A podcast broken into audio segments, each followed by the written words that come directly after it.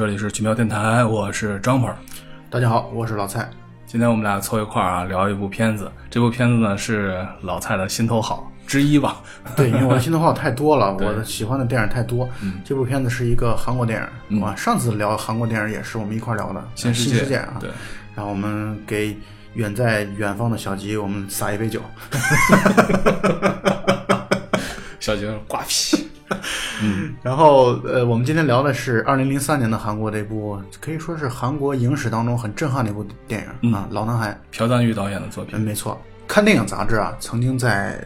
几年前嗯出过一个各个地区的啊评选出来的排名前十的电影的那个片单，其中韩国地区排名第二的电影就是这部《老男孩》嗯嗯，啊，然后排名第一的是《杀人回忆》，这个我们也会回头再来去聊这个电影。好了，嗯，都是好电影。对，对，就是特别的棒啊。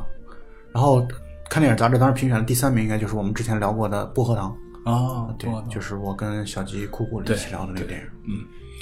呃，老男孩这个片子看完之后，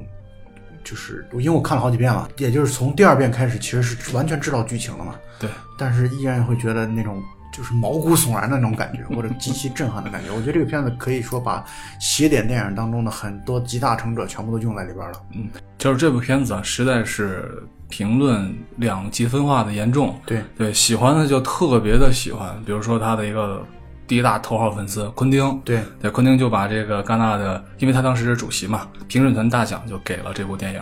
但是不喜欢的呢，也就特别讨厌，比如说国内某知名不是应该某大牌导演，然后说这部片子特别脏，特别特别看着特别不舒服。是吗？谁可以点名来？谁？用“脏”这个词，他如果用“脏”这个词的话，他好意思吗？我操！哎，我觉得这块可以把这个名字全都逼逼掉，对哎效果也挺好的。怎么做的那个？我们人口人工逼逼，现在新录一条，然后说到这三个字的时候，你就逼逼逼，然后把它盖掉就行了。说到哪儿了？说到两极分化，啊，两极分化。对对，他在豆瓣上的评价也是这样的，嗯豆瓣的评价大概也就八点二分。对，但是我我太喜欢这个片子了，因为嗯，对复仇主题这个这个东西啊，就本身就是我特别喜好的电影类型。嗯嗯，这个片子其实是朴赞玉导演的复仇三部曲的第二部，是的，第一部叫《我要复仇》，嗯，啊，这个听起来特别像郭德纲的 对郭德纲系列，我字系列，对我字系列。我字系列挺好，挺好听。我字系列绝对是郭德纲的这个经典系列，绝对绝对我们下次可以聊聊我字系列和你字系列。我要反三俗，我最喜欢那个。对，我们拉。我总之，我跟江本一见面就总是把话题扯得很远。可以，嗯。他第一部叫《我要复仇》，第二部就是这个老男孩，第三部是《亲切的金子》。嗯。啊，《亲切的金子》主演是李英爱，当时的国民女神。啊，哦。可以不像当时了，应该现在都依然是。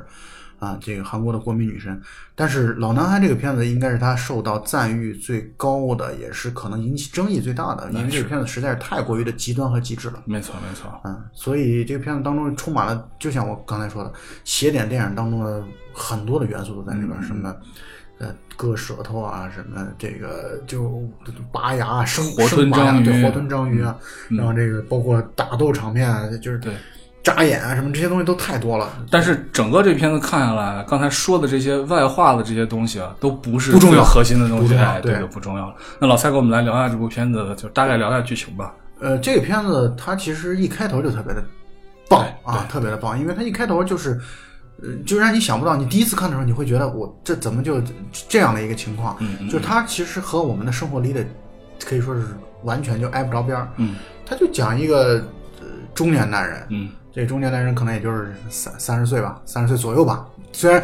崔敏植的面相很老，面相很老，但是我觉得他应该表现的那个时候就是十五年前，应该是他三十岁左右，因为他嗯嗯嗯。刚生了孩子，嗯。他的孩子大概就是女儿是三岁的女儿嘛，嗯嗯。然后他就醉酒嗯，啊、大闹警察局，他的好朋友来接他，对，接他的时候当然他的好朋友接了他之后要给相当于嫂子报个平安，说没事人没事，马上给你送回去了。然后这个当时那个电影镜头就做的特别的好，是一个就相当于一个环绕的一个镜头，对。然后先拍的公用电话亭里边儿，对，打电话的他的朋友在给他的嫂子在报平安嘛，然后镜头又移又移又移，一开始的时候。嗯男主角吴大秀就是崔敏植所演的这个角色，对还在镜头当中，再移过来的时候就消失了，然后这个背景音乐就响起，然后开始钟表的滴答声就响起，下一幕他就已经被关到了一个真的是莫名其妙不知道什么样的一个地方，就很像，其实很像那种类似于像情人旅馆一样的那种，就是很低端的那种，对嗯很 low 的那种情人旅馆的那种啊感觉。对，就一个房间里，对，嗯，就是可能很简单的布置，就只有一张床、一台电视机，然后，一个浴室，对，非常非常简单的一些布置。然后观众这个时候其实都是懵逼的，也都不知道是怎么回事儿。对，慢慢的展开，通过男主角的不断的慢慢发现自己的境遇以及独白，然后来去了解到原来他是被囚禁了。对，而且囚禁他的人是谁不知道，囚禁他的原因也不知道，是。因为片子从一开始就没头脑的，没有前因后果的，就啪把他就扔到了这样的一个这个监狱当中，而且这个监狱一看也不是那种正儿八经的国家式的监狱，因为没有铁窗，没有铁栅栏，唯一有的就只有铁门，以及它永远都出不去。还有时不时的会有一些音乐一响起，然后就有催眠气体，然后它的背景当中也在说嘛，这是俄军在车臣共和国用用过的这个催眠 气体对，对，他只能通过看电视来去和外界保持那么一丁点儿的嗯。接触和联系，包括他跟那些守卫去对话，没有人理他，没有人搭理他，是的，所以他根本就不知道到底是真的，他很懵逼。嗯，咱们想一想，突然我们有一天就醒来之后，然后就在一个黑的房间里或者空房间里边，嗯然后也没有人告诉我为什么。更重要的是，我们不知道这件事什么时候是一个尽头，以及怎么样能够结束它，我们都不清楚。对他这片子当中说了这么一句话，他说：“如果我知道我在里边会待十五年，嗯，是会更难过还是会更好受呢？”嗯，这其实是一个挺好的问题。对，所以他在里面居然就被关了十五年，对，是而且从一开始的时候，他可能刚关满一年的时候，满了一年的时候，他就在他的手臂上，应该是呃，就是手背、胳膊上，对然后刺下一条线，对。满满的刺下了十五条。呃，这片子好在哪儿呢？嗯这片子好在他在中间的时候，曾经有一次，呃，他每天都就是有一个细节，就是每天都是有那个相当于送外卖来送煎饺，每天都吃煎饺，对啊，天天都是中国餐馆的煎饺，对，这这也成了他后来去找到他自己的为什么对线索之一线索之一。嗯但是有一天，这个中国餐馆多送了一只筷子。嗯，韩国的筷子都是金属筷子，对就不像咱们这儿是木头筷子，金属筷子，所以他就开始凿墙，一凿墙，大家肯定就能够意识到啊，这不就肖申克的救赎吗？对，或者说基督山伯爵嘛，然后就是会有这样的想法。呃，好就好在这个片子很反类型，嗯，你会觉得啊，那他是不是就最后挖地道给挖出去了？结果就在他真的挖通了，他真的挖通那个地所谓的地道，对，他说了，他说我一个月之内就能出去了。对，啊是他就是已经摸到他已经外界了是他已经都能感受到外界的在下雨了嘛。对，如果是一个传统化的叙事的话，那他就逃脱出去了。嗯结果反叙事的结果就是他已经挖通了，砖头都已经被，因为那个时候我作为观众，我的体会是，哎，难道没有监控看着他吗？嗯，你就真的任由他去挖吗？所以这个地方其实就给我去解答了这样的疑问。嗯，他已经挖通了，结果没有人家导演和编剧没有让他从这个洞当中爬出去对，而是直接让他在一个相当于草地当中给醒来了。嗯我一开始以为那是一片草原了，我也是。后来发现是一个楼顶上种的那种，嗯我不知道人工草还是人工草坪还是什么，嗯嗯呃，然后他就在那儿就是被一扔到一个箱子里嘛。嗯。我记得好像美国版的那个老男孩的海报就是一个就是一个箱子，一个人从箱子里探出来，对对对对对，就是这样的一个场景，就是他满以为他是通过自己给能逃出去，结果最后还是被放出去的，而且他是在就是被放出去之前是被催眠了一次，他可能催眠不止一次，是的是的啊，很多次的催眠，但其中有他他在放出去之前是对，就是专门用镜头交代了一下，嗯他被一个女的催眠师给催眠了，对催眠之后，然后他从箱子里边爬出来的，对，里面催眠的有一段内容就是说，你让他翻身过去之后，看到的是一片草原，有这么一个交代。呃对对对对对所以这也是为什么之后他从箱子里出来的时候，真以为是草原，结果是屋顶上一片杂草。是这个时候他就遇到了一个要跳楼的男人。对其实这个跳楼的男人是第一组镜头，整个电影第一组镜头出来的那个。。因为一开始那个就主镜头也是有迷惑性的，以为他是要去复仇的一个桥段嘛，就是因为你看到那儿的时候，你以为他其实这人是跟他毫无关系的毫，无关系一点关系都没有。然后他在这十五年当中，还有表现出来，就是他在大概消沉了一两年之后，他就开始锻炼身体，开始练拳，因为他心中有一个想法，就是我只要你出去了，我一定要把关我进来的人一定要生吞活剥了。我觉得他那时候有这样的想法。而且也太无聊了嘛！电视节目里面就是那些节目里面还放拳击赛，他跟那个拳击赛来学拳击什么的。嗯没错嗯，然后，因为他一开始是其实是一个大腹便便的一个中年人，就是特别的一天就酒腻子的感觉嗯，油腻的人，啊油腻中年人，油腻中年人对，但他后来的时候就变成了一个有一些魅力的 中年大叔的那种感觉了。然后他出狱可以这么理解啊，出狱出狱之后的第一顿饭是到了一家日本料理店，嗯，日本料理店刺身师、寿司师啊，师傅是一个女性嘛，长长相很甜美。然后他那段戏挺有意思，他用言语等于还跟人家做了一些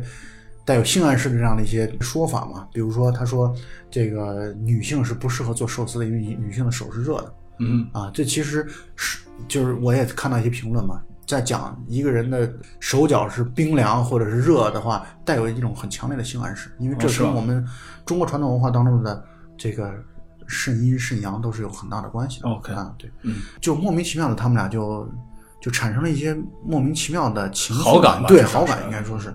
那段看的也挺奇怪，但是后续会有交代，这其实都是被幕后的人操相当于操纵了，嗯或者说有一些催眠的暗示在里边所导致的。那段就上演了非常出名的生吃章鱼的那段戏，对，然后吃完之后他就立刻倒了，他发烧了，应该是嗯啊发烧了，然后就被那女孩给那女孩看着我的客人就直接在，而且还是一个我有好感的客人，那女孩应该是个叔控，就是很很喜很喜欢大叔嘛，对，对然后就直接把他带回到了自己的居所当中去了。嗯嗯接下来的戏就是他就找各种各样的线索，去通过比如说通过他十五年当中每天都在吃的那个煎饺去找这个线索。后来终于让他找到了当时囚禁他的那个，其实是一个私人监狱对啊。那个私私人监狱其实挺普通的啊，就是而且是在一个普通的楼里，这其实让人觉得细思极恐。对因为你就会觉得我们身边其实发生了什么，不知道一天到晚会有多少人就莫名其妙的消失掉了，对。或者被关起来了，以为他死掉了，对。但他其实都存在，存在的就，而且甚至很可能就在我们周围的楼上，对，那个楼它叫七点五层，他上楼梯的时候把七和八同时按下去，是。然后停在七点五层，对，是在半层的那个地方，对所以这就是像是一个隐秘的地下世界一样。嗯然后他在那段戏当中，他就想要去找到到底是谁去囚禁了自己，对相当于他在谴责那些人，你们明明知道这是一个违法的事情，你们还做，所以他就开始了进行了一场非常出名的，也是这个片子当中很出名的一段长镜头的打斗的一场戏对他。要从那儿离开的时候，他逼问了一些线索之后，对他把这个这边相当于四人典狱长对 牙齿拔掉一半之后，然后他离开，然后所有的小混混都逼上来了啊！那段打斗大概是两三分钟，大概两分半，啊，两分半两分半，真的是一个完全一个长镜头。长镜头对以往啊，其实，在打斗的戏的时候，这这其实也是一个反传统的事儿。嗯嗯，因为打斗的戏嘛，要讲讲究凌厉，想讲究就是迅猛、对，一般都是快剪接，快剪接，然后多机位、快剪接。嗯，竟然他能够做到一个用长镜头来去交代打斗的戏，这其实是一个挺创新的事。所以后来在很多的电影，韩国电影，包括国产电影当中，就我们中国国产电影当中，都能够看到这个片子的影子。嗯，包括这个韩国的武术指导，在后来中国内地电影当中，其实经常会出见到他们的影子。哦，因为韩国电影的在武打方面设计其实是脱胎于香港的这个武指的这个设计的，嗯嗯但是后来等于自己又有一些变化，或者说嗯发扬光大，嗯这其实也是电影的这样的路数的一种传承或者进步吧。对，说到这个，在看这一段的时候，我就马上就想起来《新世界》，啊，就那种感觉是，，嗯，但是它没有新世界那么的呃那么写实，应该说是。对，没那么写实。对。这段打的其实还是有一点，戏剧化，哎，有一点戏剧化，是。对，它会有点充满那种浪漫式打斗的这种感觉。有一所以些呢，会有一嗯些这个其实不是拳拳到肉的对。啊，不是刀刀见血的，对但是呢，也有一些真实的地方，就在于那些小混混其实没有太。没有太想要跟他拼命的那种感觉，他是拼命的，对。但小混混一个比较个都还虚，对，比较虚。虽然他们人多，嗯，啊，所以这段戏其实是片子当中，呃在我看来其实是增加商业元素的地方，也是导演在这种可看性方面做的一些探索。对对后来他等于打斗完了之后浑身是伤嘛，然后走在路中间的时候就就摔倒了，就嗯。昏过，就算是半昏过去了吧，嗯。结果被一个路人给给搀扶起来，并且在对在这个地方呢，我的第一反应是这个路人怎么反应那么及时？结果我后来我当时第一遍看的时候，啊我就意识到这里边肯定有问题，这里边肯定是有问题的，因为你主要那个路人的打扮是有点奇怪。对，而且反应特别及时，对对对啊然后那个镜头关键交代的就是，那就是一定是他来去搀扶他，就就倒在他脚边的那种感觉。对对然后路人就把他送上了一台出租车，然后出租车，然后并且告诉他送到哪哪哪，就是路人特别专专业化的给司机说送到哪哪哪，然后走的时候跟他说再见，吴大秀。所以这就知道肯定就是他了。对，然后这个片子它就是幕后的 BOSS，其实出来的挺早的。嗯，我们一开始会觉得，哎，怎么这么早就出来了？那这这种解谜的过程好像就没有那么的强烈。我感觉这个就是李幼珍，应该叫李幼珍，这个反派的，我能这么说吗？就算是反派男一号吧。大 boss 嘛，就是他了。嗯这大 boss 呢，他其实出来的非常的早。嗯那我们就觉得，那把他干掉不就完了吗？嗯，但是这个地方有趣就在于，李幼珍说：“其实你说你你杀掉我什么意思呢？就是你跟你当然可以杀掉我，嗯你甚至不用你杀掉我自己。”他说：“我身上有这个装了心脏起搏器，我手里边就有遥控器，嗯我这把遥控器稍微一摁，我就我就很快就挂掉了。嗯甚至你想要通过，因为观众也会想到说，你都能够通过那个拔牙齿去折磨，了解到进一步的信息，那是不是也可以折磨他？”这个大 boss 直接就给你们观众说不可能，他不可能来去折磨我。你你要是动我，我就对自杀。一下我就我就挂掉了。对啊，然后甚至包括我觉得装心脏起搏器的是，可能是心脏不能受到剧烈的刺激，应该是。嗯如果受到刺激的话，可能也会就直接挂掉了。所以他其实这种折磨对他是没有效的。嗯嗯，可是你如果只是为了说把我杀掉的话，那你这十五年不就白关了吗？因为你连你为什么被关都不知道。都不知道，嗯岂不是就是你带着巨大的其实疑惑度过你自己的接下来的一生？你肯定是不愿意的嘛。嗯，所以反派大 boss 给了他五天的时间，因为那个时候好像应该是在六月三十号左右，嗯他到七月五号给他五天的时间，嗯，让他去查明真相。如果你能查明真相的话，你就再来，就是就再说吧，反正就大概留了个这样的一个活口。嗯然后他就用五天的时间来到处去查到底是怎么回事儿，嗯为什么会？因为他在监狱里边的时候，人造监狱的时候，人工监狱的时候，他就已经在本子上在写，在写他在回忆自己的仇人对对，有哪些仇人。其实你说这也是正常符合逻辑的。对如果我们要是被被弄了、被抓了，第一写到上面肯定打完九，这是毫无疑问。嫉妒，对吧？这是七宗罪里边。行，你继续。嗯，对，贾老板，这都是不能逃脱嫌疑的人，这都属于。对对对，行吧，你继续吧，我都不知道怎么接了。对了，然后他和这个女主角就是叫米杜，米杜是吧？米杜啊，他好像翻译成美桃道美桃。哦，是吧？嗯可可能不同的翻译不一样，不同字母翻译不一样。总之吧，他和女主之间的感情好像也是在这段时间迅速升温。升温，对。对，然后这个片子还有一个很好的地方，就在于这片子非常的，它其实不是一个单纯的商业片，嗯嗯它很有它很有文艺腔，嗯，而且在这片子当中出现不断的出现了，包括对于文学名著的一些引用，嗯，然后包括一些很诗意化的表达。对，你看它的包括表现形式上也是这样的，嗯，他在电视当中就在那个人造监狱、人工监狱里边。第一年的时间，他为什么要去练拳？嗯，就是因为他在电视当中看到了自己的妻子被人伤害了，而且妻子被杀害之前的那个镜头是，或者说场景是，他被催眠气体催眠了，把他用过的杯子、牙刷什么的都都收走了，对这一段咱还是忘了讲了。对，这段其实特别重要是，为了留他的指纹嘛？对。然后留他指纹，然后来去陷害，让民众都以为，或者说媒体以为他才是那个，因为潜逃，他又对。消失了，对。他妻子又死了，对。那么就会认认为是他的所为嘛。所以他从那段的时候，他身上就开始，他就幻想，他身上就开始出现了很多的蚂蚁蚁。，对这一段和他后来他的就是那个 middle，、嗯就是那个美桃，他自己在叙述自己觉得一个人孤独的时候一个人特别孤独的时候，就会看到蚂蚁。所以我觉得这个片子当中非常文艺和诗意，我觉得嗯这是这个片子嗯之所以能够上升到一个。它不是一个单纯的一个动作片，嗯我觉得绝对不是一个单纯的动作片，这也是我特别觉得它很有逼格或者嗯很、很很精彩的一个所在吧。对，所以其实想一想，他在监狱的时候真的很绝望，对吧？自己一是自己被关进来，二是自己妻子被杀死，女儿不见踪影，对，不知道失踪了。去哪儿了。对，而且他自他被诬陷成为是杀人嫌疑犯，也就是说，他之后出来，他也不可能寻找警察的帮助。没错，没错。嗯这个片子好就在于它这个逻辑是很严密的，在我看来，我觉得这个逻辑很严密。除了一会儿可能我们会探讨到他为什么会被关的这个这个原因上可能会有一些争议之外，但是我是觉得这个让他剧情的往下推进的这些逻辑是很严密的。没问题。他比如他为什么不能找警察？那就是因为他现在已经是相当于身背命案的嫌疑犯，对，对他肯定不能去找警察。对，然后他出狱之后，他当然还要是要去找他的女儿，但是没找到。嗯啊，片子当中应该是简简短的交代了一下这件事儿，没有找到自己的女儿。对，所以他就和那个美桃，呃相当于日久生情吧。嗯啊，然后慢慢的，然后就情侣的关系嗯啊，但同时也有一种亡命天涯的感觉。那因为那女孩相当于第一大叔控，嗯第二可能也是会被一些催眠了，第三呢，读了他在狱中写的日记之后，就是被这个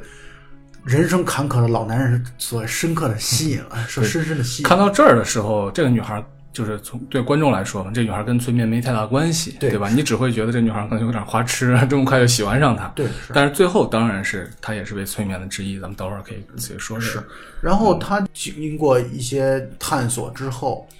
然后吴大秀就是男主角，终于和反派一号见到面了。而且他这个时候呢，他也找到了当时他从救他出警局的那个朋友，对，呃，就是他那个警局那朋友，现在也变成了一个完全开了个网吧。是开网吧，然后就是感觉也挺生无生无可恋的，就怎么说呢，就是完全不修边幅吧。更加油腻，啊，对，更加油腻的，不修边幅。一只脚有点跛。对，找到他这个朋友，他朋友也很激动，然后他们等于共同的想要去探索出来，那到底是谁，以及为什么把我给关在了这里，关了这么多年？对，后来慢慢慢慢的找到的线索之后，他发现了这其中，他还发现了他其实被装了窃听器，对。就是他所有的其实行踪啊，全部都暴露着。对，就你能感觉到这个反派永远比他高了，可能不止一个一个层级。嗯嗯不光是从社会阶层上，包括能力上、能量上、嗯。资源上都高了好多个量级嘛。但他还是作为一个小人物，啊、带着主角光环，或者是带大家的这种怜悯的这种、嗯这种眼光，然后继续去追查自己到底为什么会被关在监狱当中。后来慢慢终于查出来了一个线索，就是这个男人就是反派一号，曾经和自己读过一个中学。对，啊，他们就去，然后他就去那个中学去去查找原因。他当年在那个中学的时候，在转学的前一天，嗯然后不小心看到了一个女孩儿，当然也是出于好奇，嗯一个可能是在人们口碑当中的啊，可能是后来的口碑当中啊，嗯少年 bitch 嗯啊，或者说交际花儿这样的一个一个女孩儿嗯和一个男孩儿在教室当中可能有一些性接触这样的一种、一种情况，他通通过那个教室当中打破的玻璃的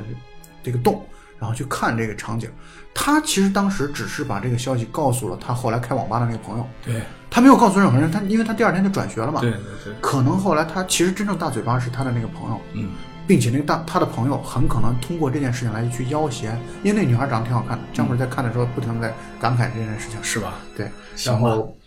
他就去要挟那个女孩，可能以此作为想要去上了那个女孩的这样的一个要挟的条件吧。嗯嗯嗯那女孩后来就自杀了，并且自杀之后，其实留下来的名声就是一个荡妇。嗯，而且呢，她留下来的更可怕的名声是和自己的弟弟上床了。嗯就是其实那个吴大秀，他从那个玻璃洞当中看到的是他的他们姐弟俩，对，他们姐弟俩确实是有一些就超出这种呃人伦的这样的一种关系嗯嗯啊，所以他等于就把这个消息告诉自己的朋友，他就其实就因为这样的一个告诉获了罪嗯啊，所以观众就是等于看到这些的东西，然后那他已经知道这件事儿了，那他就去要去。相当于找反派一号说清楚嘛，我觉得他可能有各种复杂的，比如说要做个完结，嗯要要看那他这事到底怎么办，嗯以及我是不是要道歉或者怎么样，可能他会有各种各样的这种想法，嗯他去找他了，结果没想到更震撼的事情还在后头，嗯因为没想到李幼珍在复仇的路上走的真的是极其的对遥远，可以说走得太远了。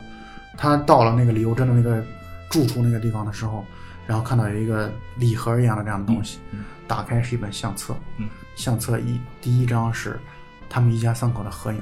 中间抱了一个一岁多的一个小姑娘，对，慢慢的吴大秀的吴大秀的小吴大秀的女儿嘛，嗯。慢慢的两岁的、三岁的、四岁的、七岁的、八岁的照片一张一张的翻过去，到那时候观众其实已经明白了，对。因为你看着容貌，而且翻的节奏越来越快，对容貌越来越接近我们的女主角，就是美桃，对，对，然后其实他的报仇的方式就是让你们父女之间乱伦，这其实就是为了报复你来去散播谣言，我也不能叫谣言吧，嗯嗯，传播秘密，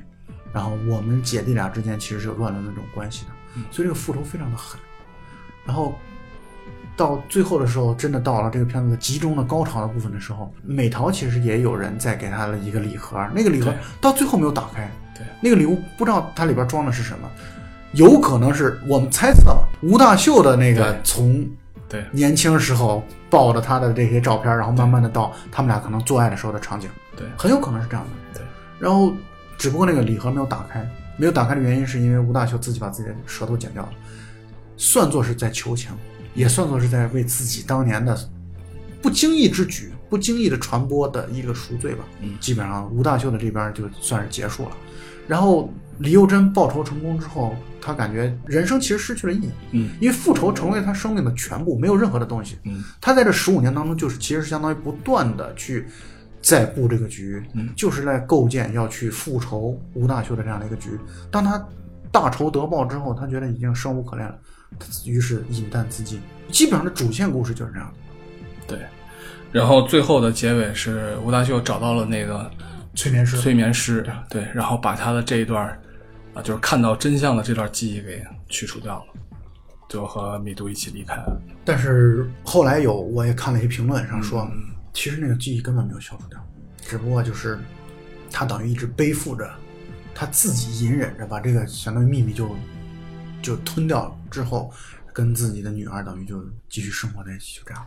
反正这个片子整个看完之后，我觉得它有很多层面的。呃解读啊对解读。然后你去看这部片子的时候，你也有在有很多不同层面上都会有一所感受。是，对，包括可能也会会会有不同的一些想法，嗯嗯，包括有不同的立场。对我们会有不同的立场，因为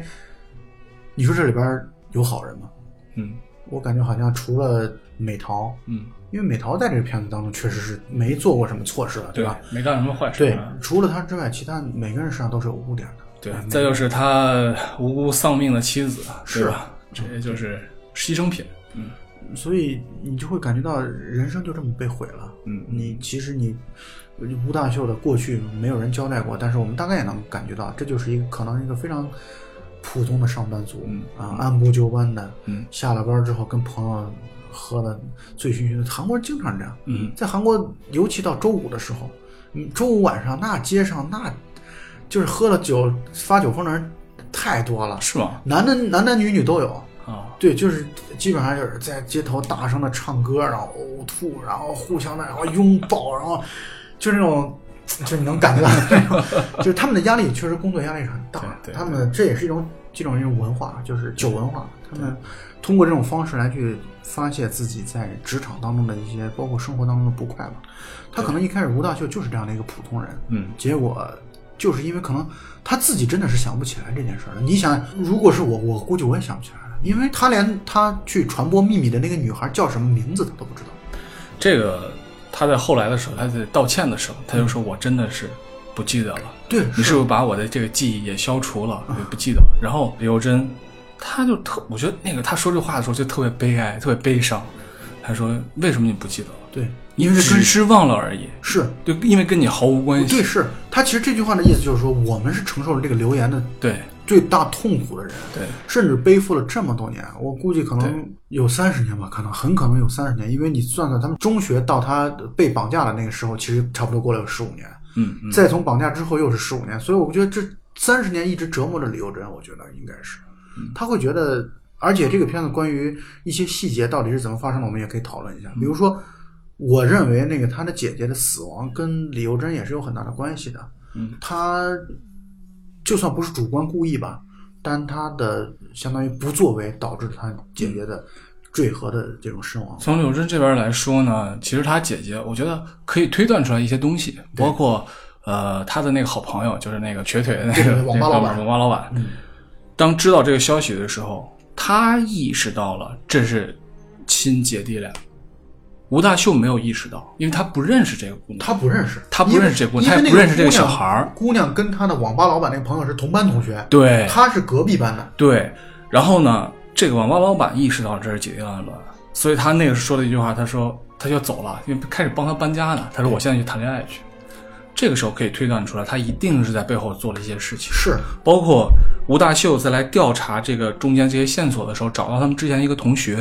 他们之前同学就说他开理发店的对开理发店的那个啊女的同学，嗯这个女生呢，也打了电话问他的朋友，得到的结果说是跳河死了的这个女孩的男朋友就是网吧老板网吧老板，没错就说明这个网吧老板一定做了一些什么样的事情。对，因为网吧老板感觉那小孩儿是一个从小到大都是猥琐的男孩儿，嗯，然后他正像我们刚才推测的，他很可能由这个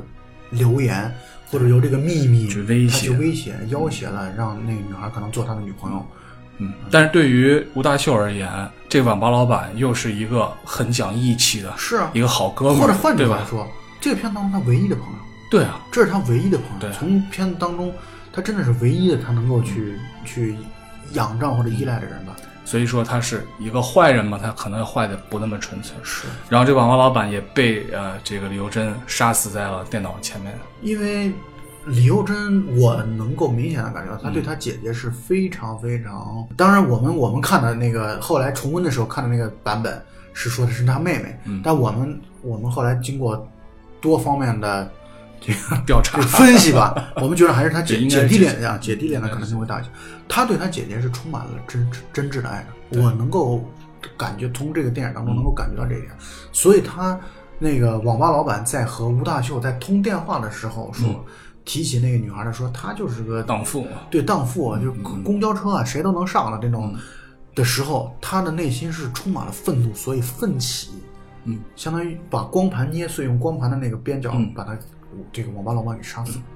说到这个啊，那么你觉得他姐姐是个荡妇吗？从朴赞玉导演的选角来说，我觉得应该不是。嗯，但是呢，这女孩明显是很大胆，在教室当中和自己的弟弟发生性关系，或者说意图发生性关系，价值观和胆量确实超出了我们这些普通人的认知范围，所以很难判断这件事。你呃，你太谦虚了，所以我也是倾向于他不是，而且我觉得那个网吧老板之所以这么说，他实际上是希望把自己摘出来。你这么说，我觉得很准确啊，我觉得很对。其实你现在回想一下，我们可以其实从网吧老板那个角度可以去考虑这件事嗯，他其实所说的，虽然那些女同学们都在传他是那个死去的女孩的男朋友，对，但是我觉得他压根儿就没有把自己当做是那个女孩的男朋友的这个角色，对。所以他谈起那个女孩是个荡妇的时候，我觉得一点不留情面。对，所以在我看来，我觉得他就是真真正正把那个女孩当做玩物，嗯，那么就印证了我们刚才所说的那个观点，嗯。很可能就是拿这个东西来去要挟的，对甚至有可能你就上了几次，然后就完了，就是也没有想着说我要跟你真正发生感情的这种，对这种这种东西，就是一种青春期的性懵懂，嗯嗯嗯，所以他其实可能就如果说因言获罪，或者说因为行为而获罪的话，我认为他比吴大秀的罪要大呀。对因为他是传播的人，他还是把他姐姐进一步侮辱了的人，对啊，然后包括言语上也在侮辱他。荡妇这个词又不是吴大秀说的，对，这就是我们所说这个片子可怕的地方在于哪儿？可怕的地方就在于李幼珍这个人，相当于我自己扮演了一个上帝的角色，嗯，我来给你审判，嗯，我要用我自己的私刑来给你吴大秀来去做审判，嗯我审判的结果就是我要把你关十五年，并且让你和你的女儿发生乱伦的关系，来去解除我心头的这种复仇的这种欲念。对，所以当一个人发泄私愤的时候，这个时候你就你的道理就已经不存在了，或者是道理已经不被人所顾及了。就像我们刚才分析的，你说吴大秀做了些什么呢？换句话来说，传八卦这种事儿，扪心自问，你从小到大这么长时间，你从来一个人的八卦你都没说过吗？我觉得不是这样的。我们有的时候可能就会不经意的跟自己的最好的朋友分享一些看起来无伤大雅的秘密，嗯，但是没有想到吴大秀就因为这件事儿，相当于把整个人生全部毁掉了。嗯，这件事是让人觉得想起来最恐怖的地方。对，最后在李幼珍自杀之前，他回忆起来他的姐姐最后要在水库上跳水之前，对他拉着他的姐姐那一段啊，他姐姐跟他说说你只需要记住我就可以了。是啊，他可能这个女孩已经承受不了所有的这一切，她不能再承受。对，而且之前所有谣言，包括她怀孕啊什么什么的，他对吴大秀这么说呢，他说我没有让我姐姐怀孕，他说让我姐姐怀孕的不是李幼珍真的这个阴茎，对，而是你的嘴，吴大秀的舌头。对，而是你的舌头，是这样的。这也就是为什么吴大秀后来要割掉自己的舌头，对因为他通过这种方式来去求情，对，不要让自己的女儿知道原来真相对妇女是乱伦的这样的一个真相。但是在最后的时候呢，其实通过李幼珍的回忆也能知道，其实最后李幼珍是自己在痛苦之中放了手了。是，嗯，不管他是主观的推了他姐姐一把，还是说被动的放开了这个手，嗯总之他就是没有，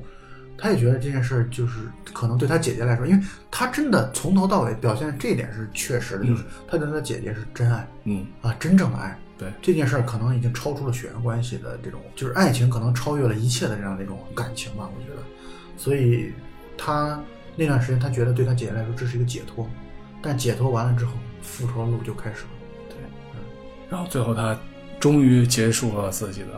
对生命。因为我是觉得他复仇结束之后，他他的人生就好像吴大秀的人生就完全被毁掉了，完全变成一个被复仇的对象。对，而李幼珍也是被复仇的魔鬼所俘虏，嗯他就完全变成了一个我就是要复仇，我我的人生一切的目的都只是为了复仇。我挣再多的钱，我有再多的小弟，我设再多的计谋和陷阱，我就把他抓到这个私人监狱当中。我的目的都是为了实现我那唯一的目标，就是复仇。当我这个目标大仇得报之后，那确实人生对我来说已经没有意义了。所以在这个这样的一种就是语境之下，复仇的双方首先是没好人，对，其次是没有赢家。没有赢家，嗯，没有赢家，他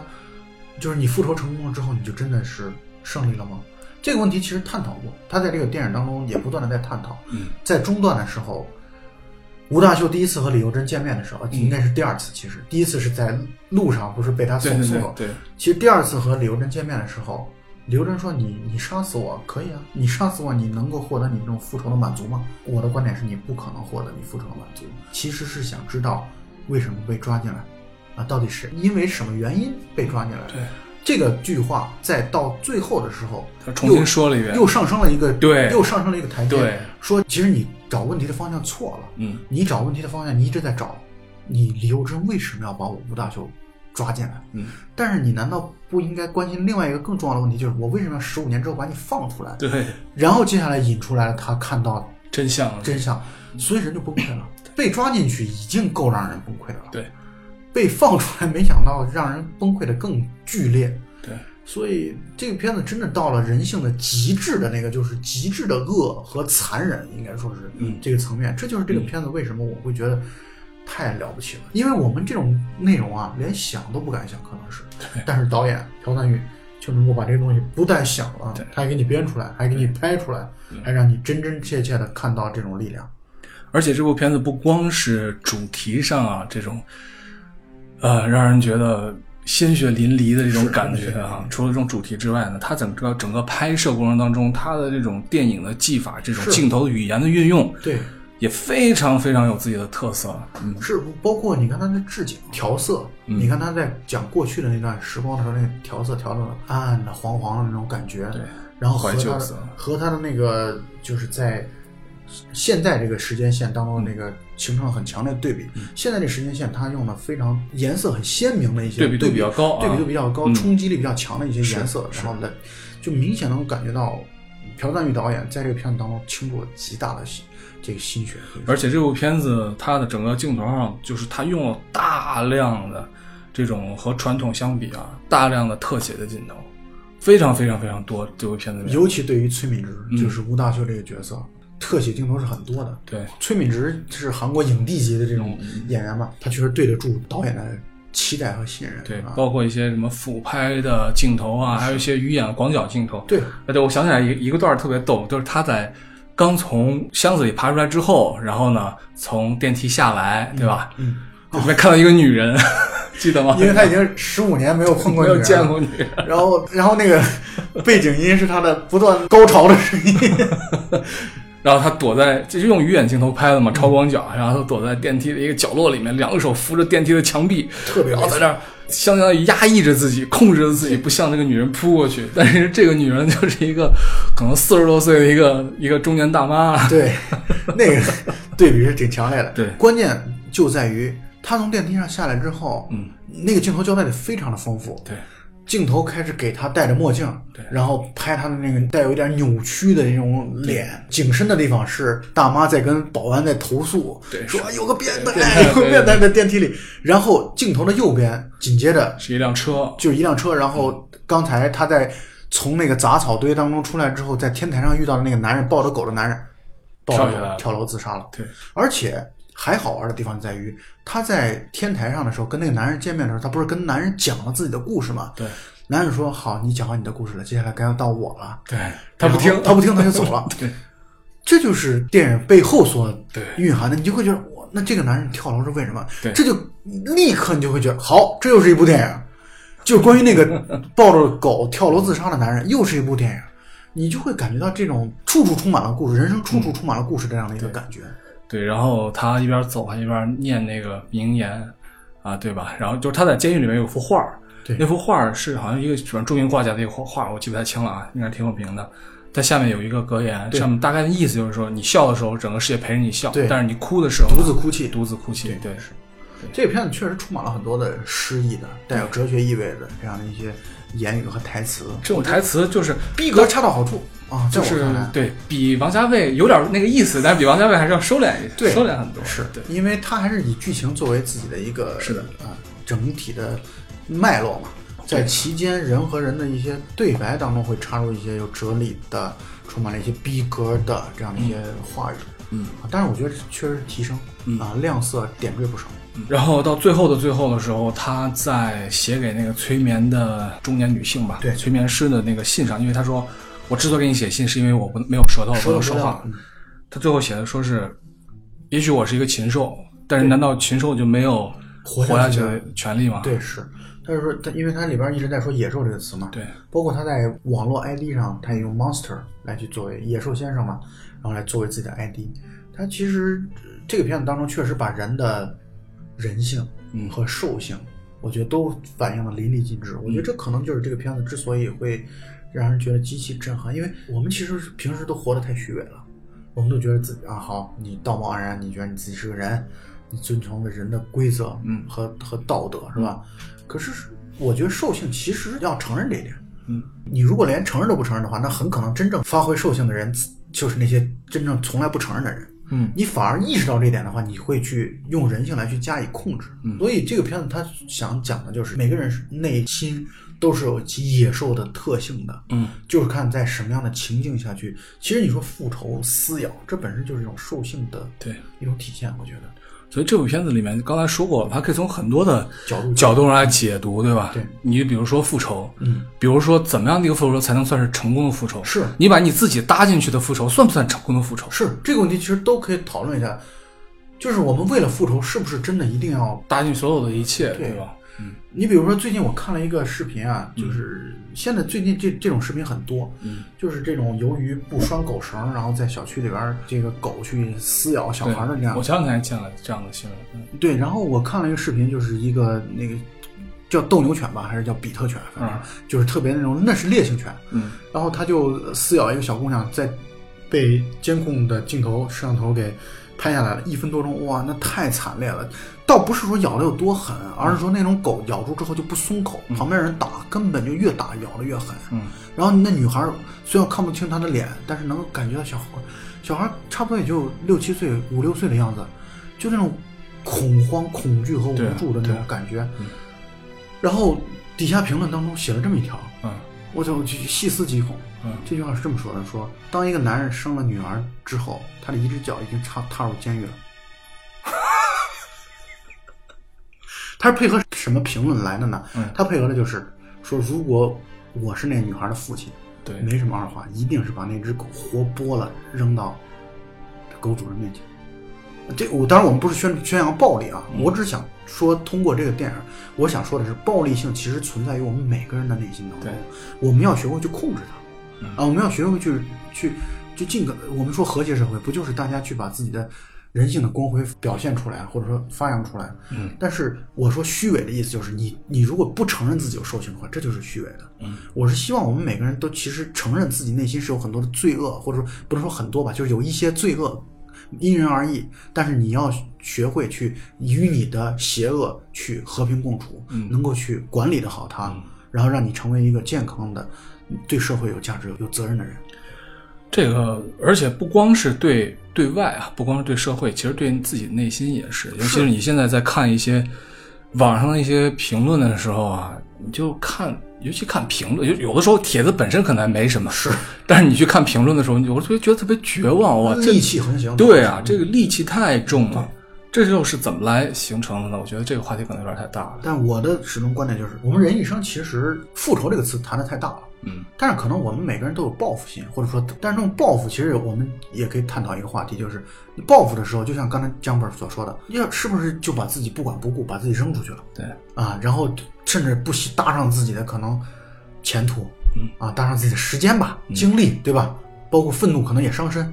是不是有必要去去把自己的这就完全就是为了达到报复的目的？我们可能达不到仇的这个这个程度啊，嗯达到报复的目的，是不是有有没有价值？有没有必要做到这一点？我觉得这一点上，在我和我的家人包括朋友的讨论当中，其实也是在经常出现的。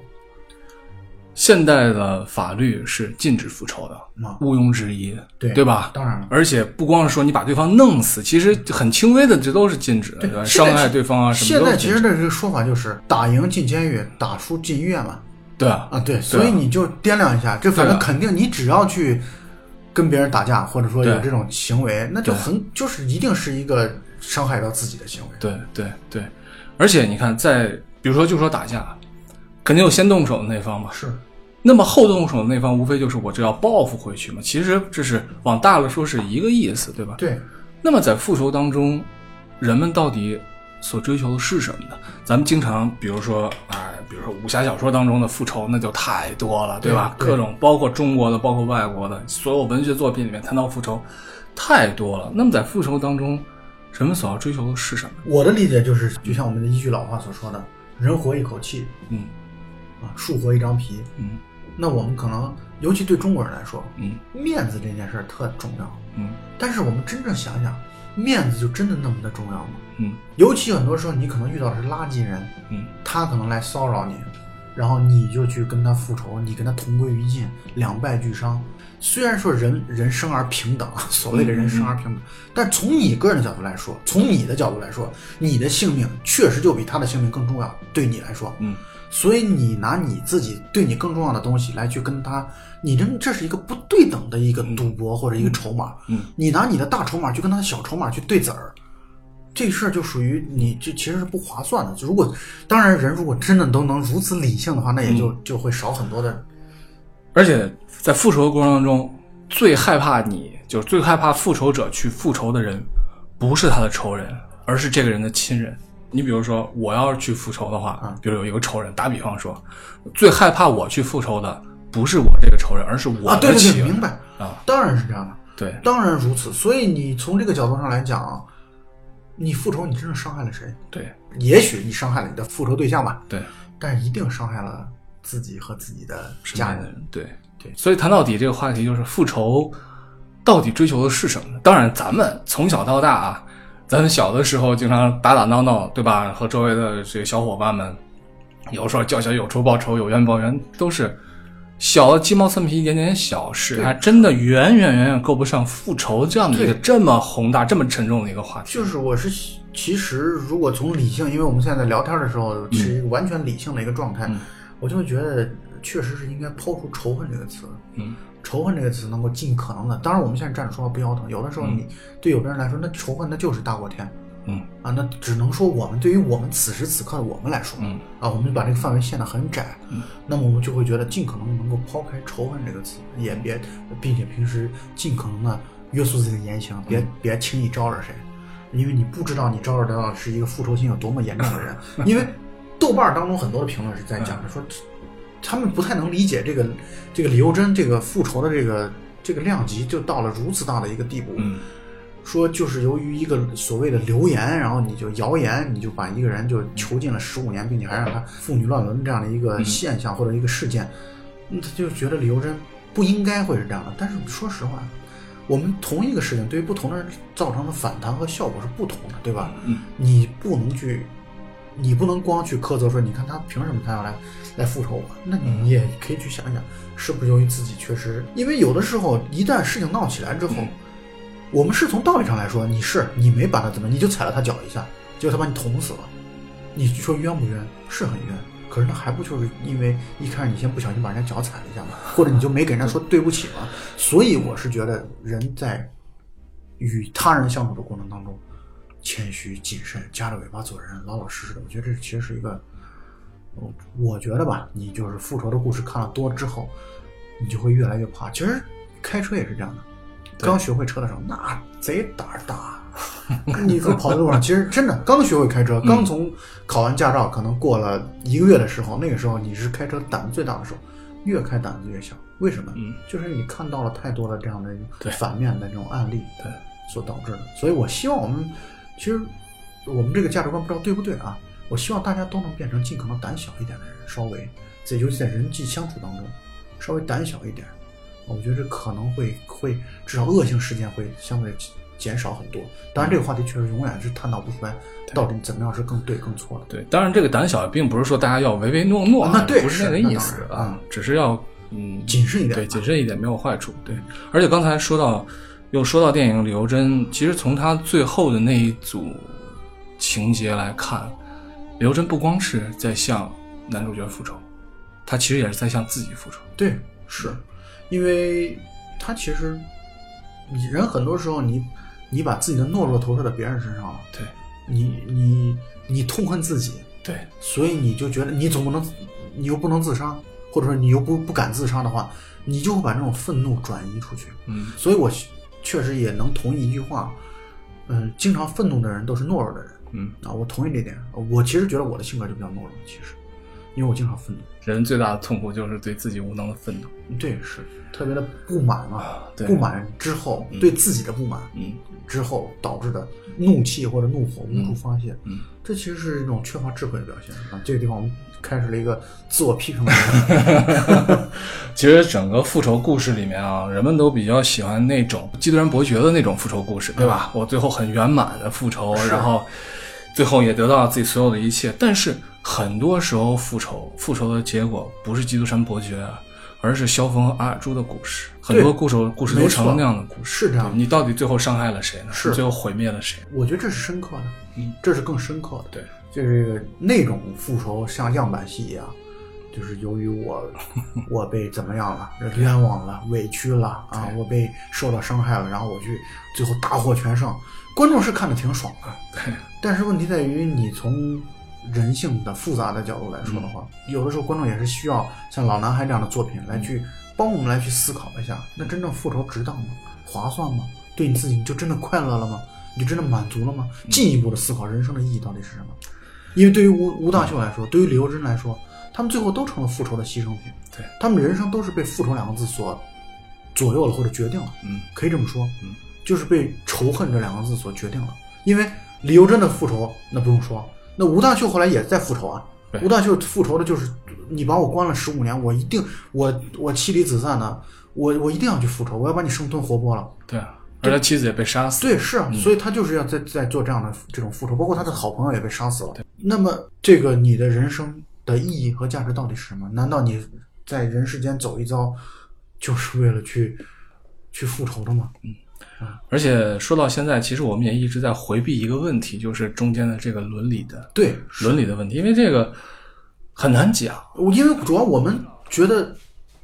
他是对的吗？他是错的吗？你很难用单纯的一个对或者错来去评价这件事。所以咱们就干脆把它更加放大一点儿，对吧？其实你不要把它单纯看成是一种呃姐弟之间的乱伦的关系，或者是父女之间乱伦的关系。但是是真挚？哎，这些东西，就是有些东西话题你是谈起来你是很难去很难去聊的，因为，我们第一，我们很多时候没有经历过这样的事情，就就是站着说话不腰疼。关键你没有那么深厚的理论水平。对，是来第二呢，就是我们没有办法从伦理学的角度来去来去谈这个话题，我们只能谈谈我们的感受。在这个里面看看到了一些影评啊，或者说看到一些关于就是朴赞玉导演他他的一些采访，他的一些说法，就是他认为爱，因为他是学哲学出身嘛，他是半道半道出家的导演，他认为爱是最伟大的，他认为爱是能超过一切的，他爱是能够超过伦理关系的。包括在实际上里面，李幼珍用自杀最后可能完成了对自己的救赎，对吧？然后吴大秀割掉了自己的舌头，但是可能在导演这边来看来，并没有对他们的姐弟之间的爱或者父女之间这个时候的爱没有批判，没有批判，包括最后吴大秀他选择的是让这个催眠师去掉他的知道真相的记忆，而并没有让他去掉父女之间乱伦的这段记忆。我当时看的时候，我是这种感觉，就是他事实上他还是做出了今后的一种某一种抉择。对，但是也许啊，这种姐弟畸形的这种爱情，或者父女之间的这种爱感情嘛感情啊，这这这一种爱情，这种爱吧，嗯，可能离我们包括很多听众离得非常远，生活太远了，对生活太远。但是呢，其实我们每个人整个在这个伦理这个概念当中，其实每个人都是又是他的执行者，又被这种伦理所束缚着。是，嗯，然后所以呢，我是觉得这个片子其实给人的复杂性又给了添了非嗯。常强的一个注脚，对，我就觉得人本身就是复杂的，嗯，我觉得一个电影就不应该把人描述的过于的简单，对，这种样板戏式的，这其实就是我们反对的，或者我们不太喜欢的、嗯不太喜欢那种电影，就是简简单单的打打杀杀，特别无聊无趣。对他能够通过这个，虽然你可能永远想不清楚，嗯但能够通过这件事儿来去思考一下人和人的情感的范畴、对烈度，对，然后哪些情感是值得被尊重的，或者说是不是所有的情感都是被尊重的？只要你是真挚的，这些问题只要你能去思考，这就是这个电影所能够给我们带来的东西。而且这个时候我们是处于现在这个阶段，是。在看这个，觉得这样的感情是绝对不可以，嗯。对吧？或者说不能够被大众所接受的。对，但是你想一想，往前过若干若干年，在很早很早以前的时候，什么呃天地君臣父子对。这些伦理也是禁忌的时候，那个时候的人们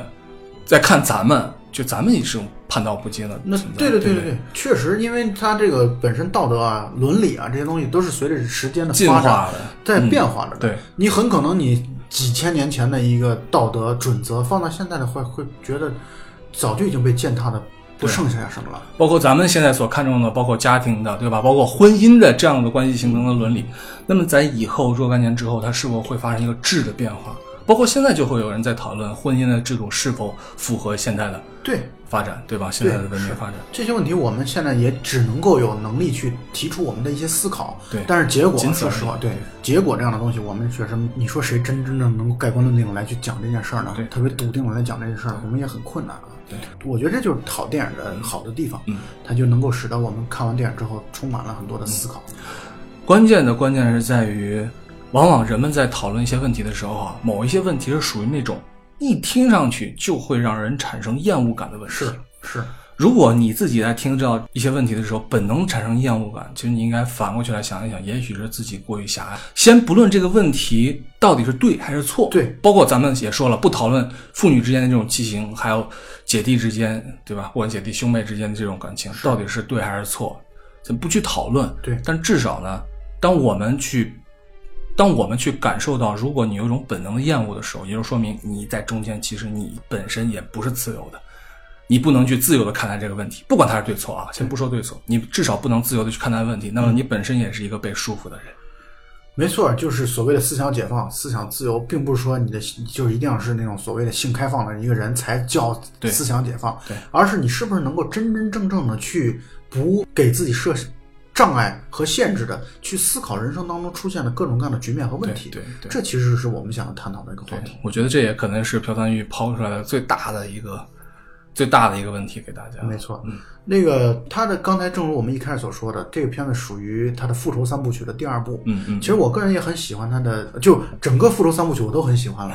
呃，但是我还很喜欢他的就是第三部，就是那个亲切的金子。嗯，亲切的金子，我都觉得前半段做的特别的，关键是有全民女神是吧？对对对，主要林爱非常非常喜欢，嗯但是呢，就是他的那个复仇的金子前半段做的特别特别的好，嗯，到最后的时候，我感觉这个气泄了，所以呢，老男孩这个电影算是他完成度做的最好的，然后呢，高度、格局，然后整个的探讨的话题的深刻性，嗯。都应该是他的代表作品，嗯。所以朴赞玉是我很喜欢的一个导演，好，那录到最后的时候，我想提一下，刚才其实你在在过程中也提到过了，就是二零一三版十年之后，美国美国重新翻拍的，也叫《老男孩儿》。然后这部片子其实漫威版，对这部片子其实是大牌云集啊，尤其你现在看起来，因为男主角啊，就是演这个吴大秀那个哎，吴大秀的这个个角色啊，他是谁呢？他是灭霸。我一看，我操，灭霸。然后女主角就是 Middle，嗯是猩红女巫。然后里面的这个典狱长，就是私人典狱长是 Samuel Jackson，神盾局局长，神盾局局长。然后他的导演呢，又是大名鼎鼎的 Spike Lee 啊，斯派克里，斯派克里，我最早知道他是因为纽约纽约尼克斯的球迷嘛，，他还是那个呃，就是 NBA 二 K 十七的，应该二 K 十七的呃剧情导演。哦。他十六还是十七都记不清斯派克了。里是确实他是纽约尼克斯的忠粉，这部片子啊，这个翻拍度很高，就是它包括什么打斗戏啊，这种翻拍翻拍度非常非常高，嗯，或者说你叫致敬度，对致敬指数很高，但是呢，气氛啊完全不一样。是啊，它也没有那么多的特写镜头，就基本上是中景镜头，然后整个色调啊什么差别也非常非常的大。我觉得有兴趣的朋友可以回去看一看，对吧？你可以看到猩红女巫的咪咪。老美在拍片子的时候就感觉明显没那么有深度，就是属于他也不追求这个东西对啊，他就是就是硬强强硬的就把这个故事去讲出来就完了。对，但是就像我们一开始花了一个多小时来去做这个节目来去讲到的，朴赞玉这个片子当中谈到了很多的哲学问题，嗯。啊，包括里边有很多的诗词啊什么这些东西，嗯，而且我最后要说一点就是，诗句，我之前最早的时候对这个片子啊，可能有一点误解，嗯，我以为它是那种就像新世新世界那种冷冰冰的那个，因为我看这片子看的很晚，我是昨天才看到的，对呃还是没绷住，人家透露说，我昨天才看。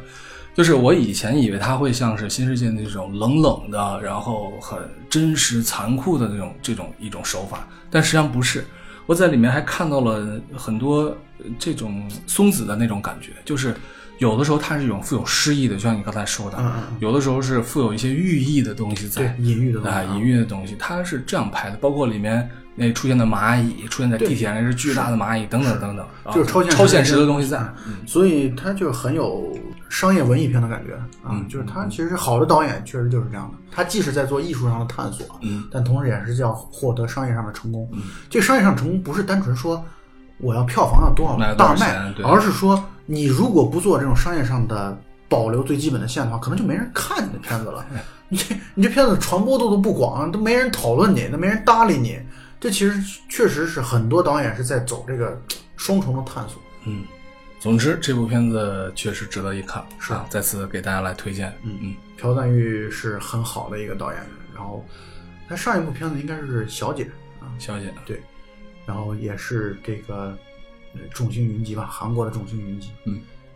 好，那我们今天就非常感谢大家，那么今天就聊到这儿，我好们下一期再见。好，嗯大家再见，好，再见。拜拜。